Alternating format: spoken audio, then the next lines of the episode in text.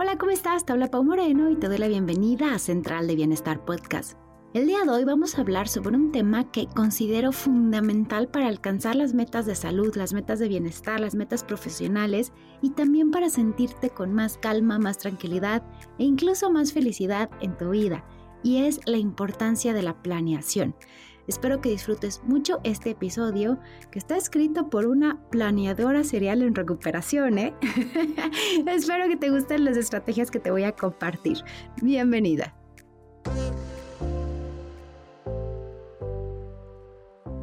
Has llegado a Central de Bienestar, un podcast en donde hablamos de estilo de vida, hábitos saludables, balance en el trabajo, crecimiento personal y otros temas fundamentales para sentirte al cielo. Aquí abordamos el bienestar con un enfoque integral. El mejor mix de información y entrevistas para crear tu propia fórmula de bienestar y sentirte mejor cada día. Yo soy Pau Moreno y seré tu acompañante en el camino. Comenzamos. Pues como lo dije en la introducción, la verdad es que la planeación para mí es una herramienta esencial y que utilizo en todo momento, desde planear qué voy a comer, planear la comida de mi hija, el cumpleaños de mi hija, planear un proyecto nuevo profesional, planear un viaje. O sea, creo que a mí en lo personal me da mucha paz esta herramienta y también me da como claridad de cómo lograr eso que me propongo. Considero que a menudo subestimamos el poder que tiene la planificación en nuestro bienestar general. Y por eso quise tocar este tema. Estamos a mitad de año, es un momento increíble como para hacer un recuento de lo que has logrado hasta el momento, si has cumplido tus metas y plantarte cómo vas a cumplir eso que te habías propuesto al inicio del año y planificar tu segundo semestre. Y quisiera arrancar por hablar de lo más elemental, qué es exactamente la planeación y cómo puedes integrarla a tu vida de forma efectiva.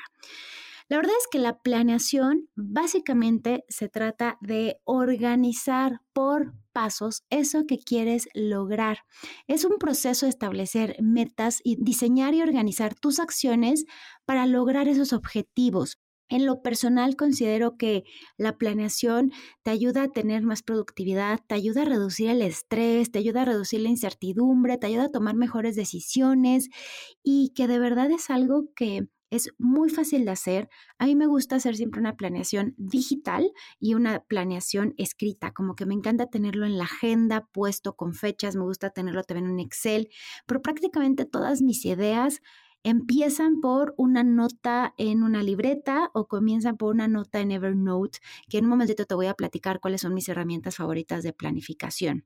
Pero retomando que de lo que se trata es de tener una meta clara y diseñar y organizar las acciones paso a paso que necesitas para lograrla, pues te podría decir que todos en nuestra vida planeamos, planeamos el súper, planeamos una vacación y solo se trata de hacerlo de manera consciente y más organizada pensaría que todos tenemos un planeador serial dentro, solo que no hemos sacado el mayor potencial del mismo o no hemos visto el gran valor que tiene de conscientemente incluir la herramienta de planificación como una estrategia en el cumplimiento de nuestras metas y objetivos en nuestra vida, en distintos ámbitos y roles de nuestra vida. Así que quise hacer este episodio breve, pero solamente para conversar cuáles son esos pasos que deberías integrar para que sea de manera efectiva.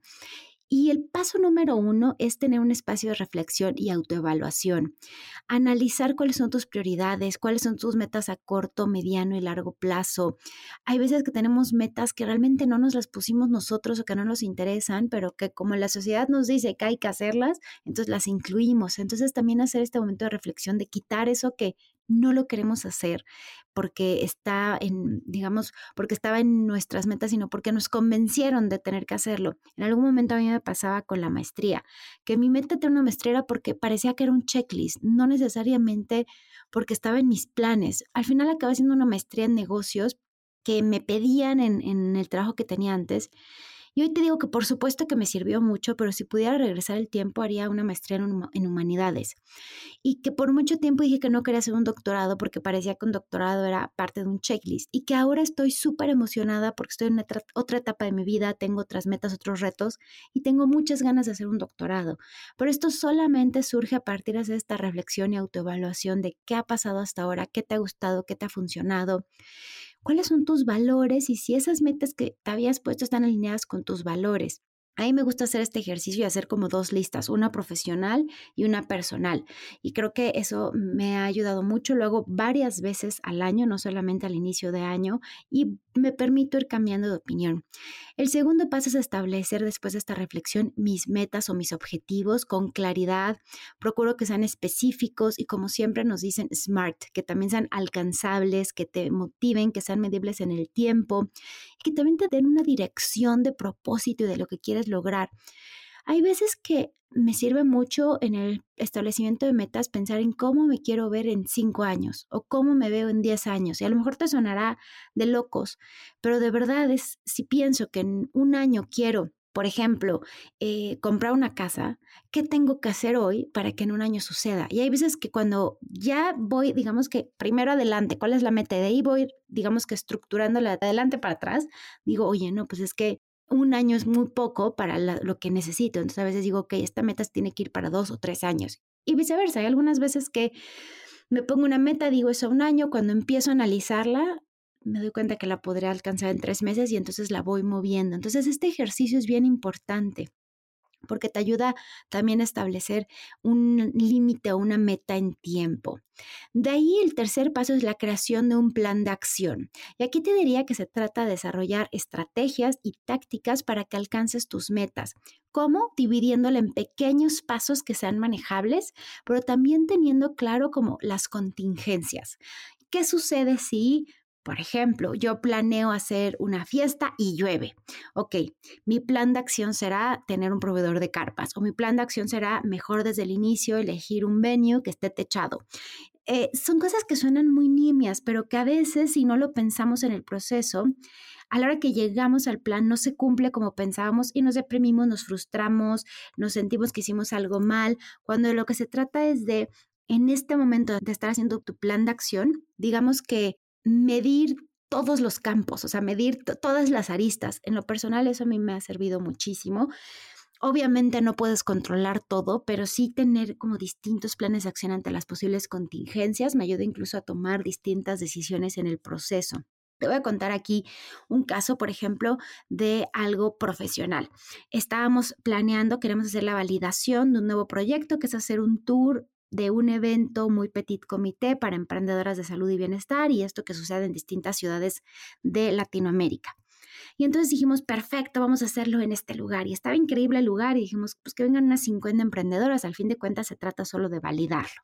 Estuvimos viendo ese, cotizamos otros y seguíamos viendo y viendo y emocionadas y después vimos que el lugar que más nos gustaba necesitaba que rentáramos sillas, mesas y posiblemente una carpa, porque la fecha que elegimos es probable que llueva. Entonces dijimos, bueno, vamos a un lugar cerrado. Empezamos a cotizar lugares cerrados y la verdad es que para un proyecto mínimo viable, el presupuesto que nos daban era muy por arriba de lo que nosotros teníamos planeado y nos ponían muchas restricciones. Al final, el venue original que nos había encantado, que parece que conecta mucho con nosotros, que se alinea perfecto al mensaje, nos dimos cuenta que tenía un espacio donde cabían 20 personas, que está techado, que tiene proyector y que además podíamos, antes de que lloviera, hacer actividades fuera y que sí nos permitían meter alimentos. Entonces dijimos, ok, esto es un producto mínimo viable. Gracias a esta planeación y de ver todo, en lugar de hacer el gasto, extraordinario de haber comprado carpasillas, rentado, perdón, carpasillas, eh, ver que lo de los alimentos iba a ser para más personas, preocuparnos por el estacionamiento, decidimos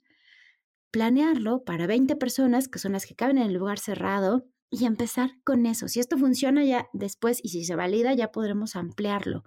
Pero creamos un plan de acción, una estrategia, una táctica concreta para poder lograrlo. Entonces, ya que conseguimos el paso uno, que fue el venue, después de haber evaluado todas las contingencias, que fue lo de los alimentos, lo de los estacionamientos, lo de que si lloviera, lo del proyector, la, la inversión que tenemos que hacer, pasamos al segundo paso, ponerle ya una fecha exacta. Tercer paso, tercer paso fue ponerle el nombre, hacerle imagen. Cuarto paso, darlo a conocer, pero tener toda la estrategia de comunicación, escribir los mails de comunicación para las redes sociales, hacer un calendario, hacer el temario, hacer la página de ventas, hacer las pruebas de ventas, sacarlo a la venta, empezar con los primeros días siempre son como de prueba para estar seguros que todo funciona bien. Y de ahí llegamos hasta hoy, que en dos semanas logramos hacer sold out del proyecto y ahora nos queda comenzar a cumplir el resto de, las acciones que están planeadas para el evento, que es tener ahora las libretas, tener, eh, ya tenemos el catering eh, confirmado, pero tener todas las actividades hechas, el material impreso, etcétera. Entonces, lo que te digo es, a lo mejor te suena muy obvio, pero todos hemos pasado por un tema de planeación en el trabajo y te lo quiero compartir porque sé que tú lo has vivido en tu trabajo todos de alguna forma. Entonces tú me dices que yo no soy bueno planeando, claro que puedes hacerlo. Ahora se trata de esto llevarlo también al ámbito personal. Oye, pues lo que quiero es en un año tener un abdomen plano y tener una digestión espectacular. ¿Qué tengo que empezar hoy? Ah, pues tengo que hablarle a un especialista en digestión, tengo, tengo que ir con el gastroenterólogo o tengo que contratar una health coach o coach en hábitos, tengo que ir con una nutrióloga que a lo mejor trabaja a la par con una coach que me vaya guiando en hacer mis compras, en recetas. ¿Qué tienes que hacer? Tengo que empezar a eh, inscribirme a algún programa que me motive, ya sea en línea o presencial para hacer ejercicio hacer mis exámenes médicos, o sea, empiezas a hacer tu lista y después eso lo acomodas en un calendario para ver si es realista en un año cumplirlo o incluso darte cuenta si necesitas más o menos. Entonces se trata de llevarlo a tu vida personal. Después viene el paso cuatro, que es justo lo que te decía, la asignación de tiempo y recursos. Cuando ya tengo mis acciones, ya tengo mis pequeños pasos, hago un cronograma que sea realista y también asigno los recursos de tiempo, dinero y material que necesito para llevar a cabo mi plan. Y la quinta estrategia es hacer un seguimiento y hacer los ajustes necesarios. Siempre en planeación hay que estar abiertos a hacer ajustes, como mi amiga y mentora Valerie Kramis, y a quien siempre amo, idolatro, admiro y mencionaré me enseñó que a través del design thinking, una herramienta grandiosa que sirve en las empresas y que se utiliza mucho también en el diseño industrial. Ella me decía, lo que hacen es iterar, o sea, hacen una hipótesis, lo lanzan, ven si funciona, regresan, hacen cambios, vuelven a lanzar. De eso se trata, hacen, van haciendo ajustes hasta que llegan a la versión ideal. Si se esperan a tener la versión perfecta antes de lanzar, pues probablemente nunca lo van a hacer. Entonces, estar dando seguimiento y hacer los ajustes necesarios, revisar periódicamente tu progreso, celebrar tus logros, eso también me parece muy importante. Y, y al final de cuentas, ver cómo esto te funciona y hacer una repetición de pasos. Entonces, los cinco pasos te los voy a repetir para ver si te funcionan, si se alinean contigo. El primero es una reflexión y autoevaluación. El segundo es un establecimiento de metas. El tercero es la creación de un plan de acción. El cuarto es la asignación de tiempos y recursos con un cronograma. El quinto es el seguimiento y los ajustes necesarios. Hay algunas prácticas que en lo personal considero casi que parte del botiquín eh, básico de planeación o del kit básico de planeación que se requieren. La visualización. La verdad es que imaginar y visualizar el resultado deseado te ayuda a tener una visión mucho más clara de tus objetivos. Y tan sencillo como esto que te vuelvo a contar del evento. Yo llegué al venue, el venue significa el lugar donde lo íbamos a hacer, eh, veo el lugar, me encanta, veo la luz, veo la iluminación, digo, es que es este aquí, la energía, todo, me encanta la, la ubicación, quiero que aquí sea.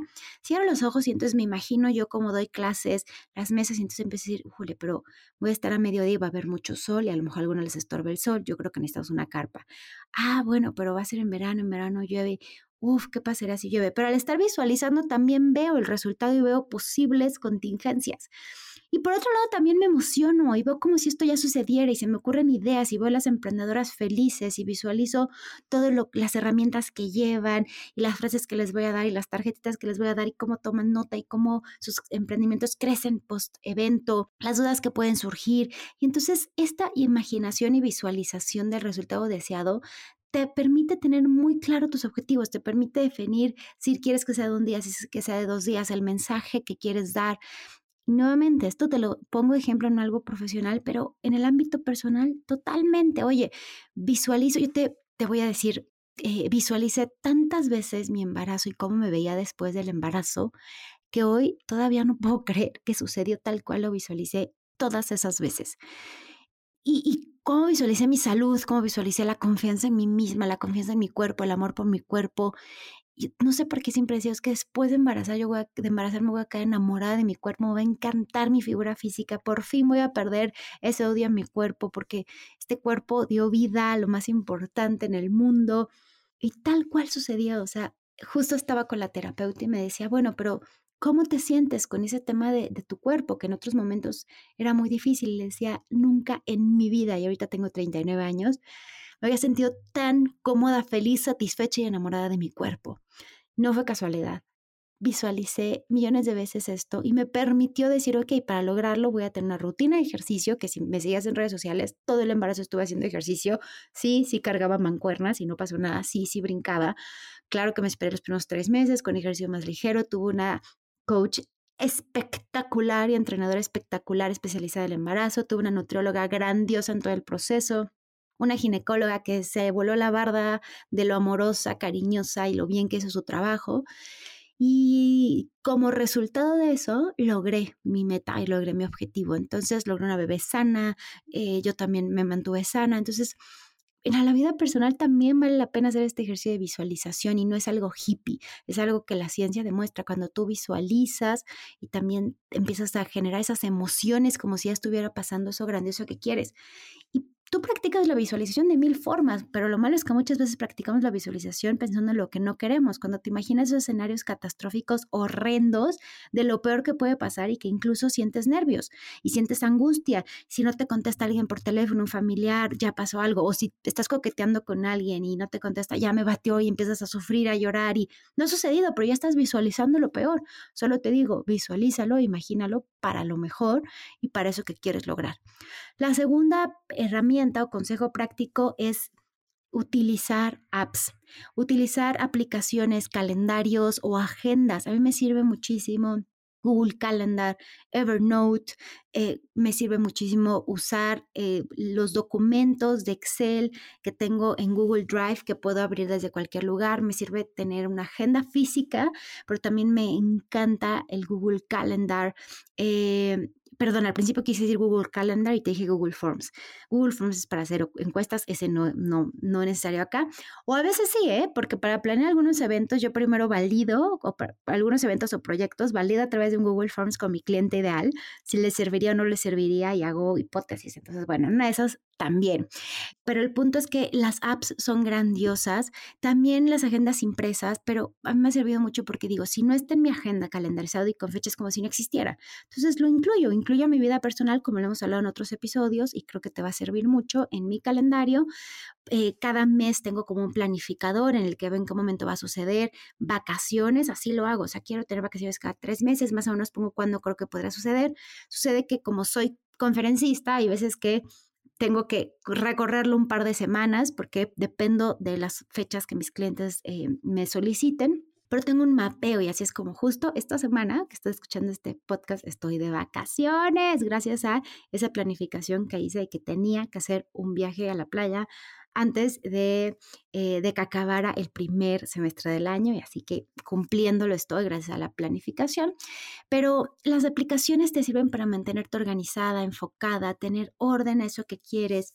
A mí a veces me sirve también, eh, hay aplicaciones para hacer un vision board, me sirve un montón hacer un vision board por alguna razón tengo la superstición de que si empiezo a hacer una planeación en Evernote, que es literal un lugar para tomar notas, es decir, checklist en, tu computadora, siempre se van a hacer realidad y me van a salir bien, no sé, pero porque llevo años, o sea, años de usar Evernote, creo que desde el 2008 o 2009 y me encanta la herramienta.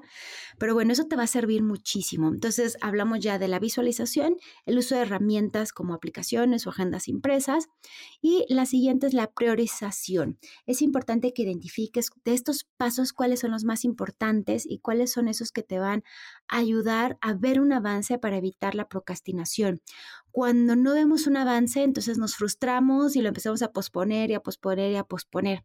Si nosotros vemos que en nuestra meta el primer avance puede ser, por ejemplo, si quiero eh, cambiar, no sé, la postura, a lo mejor tienes un problema de me pasó por mucho tiempo a mí, que tenía eh, una muy mala postura a la hora de trabajar y me hidrataba muy poco. Entonces, empezar en lugar de ponerme todo a la vez, me puse una herramienta que fue la hidratación. Y ya que afianzó la hidratación, cambié mi silla de escritorio. Y ya que cambié mi silla de escritorio, me eh, puse libros y subí un poco el, mi pantalla. Y después de eso me compré un teclado. Y después del teclado me compré un mouse. Y después me compré unos audífonos adecuados. Y fui paso a paso haciendo ese ajuste para poder corregir la postura que tenía a la hora del trabajo. Algo tan sencillo como eso, necesitas planificación, pero identificar qué es lo que te puede permitir, que es fácil, rápido que te permite ver un primer avance para motivarte, porque al cerebro le encantan los checklists y para no dejarlo, y de ir pasando a los siguientes puntos que te ayudan a construir esta meta y poder eh, utilizar tu tiempo de manera efectiva muy importante tener plazos realistas. Por favor, ponte plazos, ponte una meta de fecha, no lo dejes así de, ay, para ver, a ver, ¿para cuándo? O sea, a mí me sirve, por ejemplo, si quieres aprender un idioma, ponte un examen. O sea, si quieres aprender inglés, inscríbete un TOEFL para que tengas esa fecha límite. Si quieres eh, avanzar un proyecto, lanzar un nuevo proyecto, convoca a la gente ya, ponle una fecha para que entonces te acostumbres a hacerlo. Yo lo he dicho muy abiertamente con las clases a mis emprendedoras. Yo cuando empecé dando talleres, ponía la fecha antes de tener nada. O sea, literal, solo decía una postal, voy a poner una fecha y así me comprometo a lograrlo. Entonces, eh, ponía obviamente fechas realistas, pero eso me ayudaba como a comprometerme, mantenerme en el camino y, ajustarme a un tiempo. Si no, lo posponía y lo posponía. Sobre todo como emprendedora, eh, cuesta trabajo a veces cumplirte. Entonces, así yo decía, ya se lo dije al mundo, ya no puedo fallar.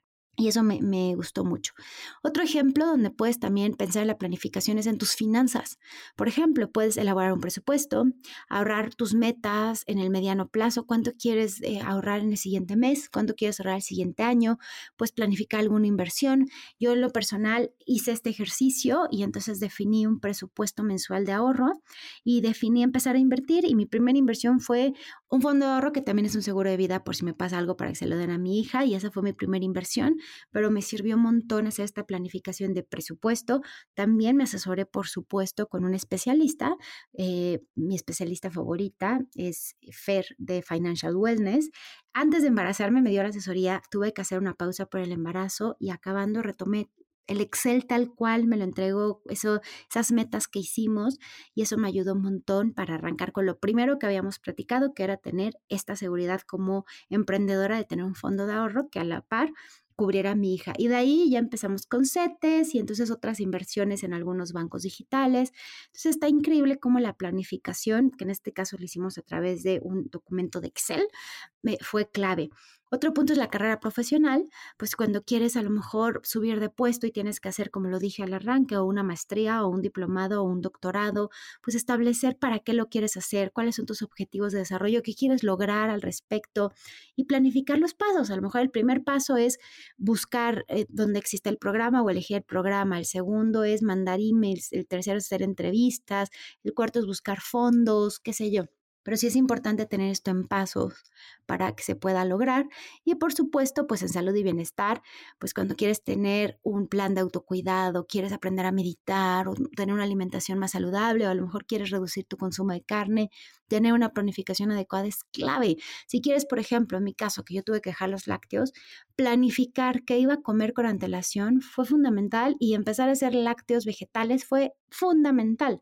De lo contrario, no lo hubiera logrado y hoy seguiría con la colitis que tenía en ese momento. Entonces, literal, desde planificar la ida con el doctor, las enzimas, que hasta la fecha tengo que seguir planificando porque me las traen de Estados Unidos, entonces cada vez que tengo una amiga que va, ya saben que voy a traer mi dotación de enzimas, planificar, remojar las nueces para hacer mis quesos. Ahora que ya hay muchas marcas, planifico cada 15 días, hago el pedido de mis quesos vegetales, porque eso me ayuda a sentirme que sigo comiendo lo mismo que los demás y no sentir que, que no tengo restricciones, pues. Pero con el ejercicio sucede igual eh, y, muy importante, no quieras ir de nada a todo. O sea, es un pasito a la vez, cuando hagas estos pasos que sean poquito a poquito y cuando lo ves en un cronograma, ya puesto en el cronograma vas a ver tu meta, pero es más fácil cuando ves pequeños avances. Y así es como la planeación se vuelve una herramienta poderosa que te da dirección, le da propósito a tus vidas y te ayuda a eh, pues tener una mejor inversión de tu tiempo y esfuerzo para lograr eso que te propones. Me encantaría saber cuál es tu relación con la planeación, si crees que este episodio suma a tu bienestar, si te gustó o no te gustó. Y si crees que resumí adecuadamente esta herramienta que lo personal yo la siento tan integrada en mi vida que tengo la impresión que todos la usan, pero a lo mejor tengo fallos y hay, y hay eh, algunas personas que están apenas haciendo pininos en la planeación. Por favor, cuéntame en redes sociales cómo puedo sumar y cómo puedo apoyarte más. Espero de corazón que hayas disfrutado muchísimo este episodio y te espero con ansias en la siguiente entrega de Central de Bienestar Podcast. Por favor, síguenos en TikTok que todavía no le estoy entendiendo, pero ayúdame, dame claves para eso, como Central de Bienestar Podcast nos encuentres, perdón, Central de Bienestar sin el podcast y también en Instagram, que estamos empezando con este tema de tener nuestro propio Instagram y a mí me encuentras como Pau Moreno Wellness por favor, comparte este episodio con las personas que creas que les puede servir. Te mando un abrazo y como siempre, agradezco infinitamente tu generosidad por ponerle play a este episodio, permitirme entrar a tu oficina, a tu hogar, a tu coche donde me estés escuchando. Te mando un abrazo muy cariñoso. Que tengas una excelente semana. Gracias por escuchar Central de Bienestar Podcast. Si te gustó este episodio, por favor no dudes en recomendarlo. Si me estás escuchando desde Spotify, deja cinco estrellitas. Y si me escuchas desde Apple Podcast, escribe una hermosa reseña, lo cual nos permitirá llegar a más personas con este contenido. Te veo en el siguiente episodio.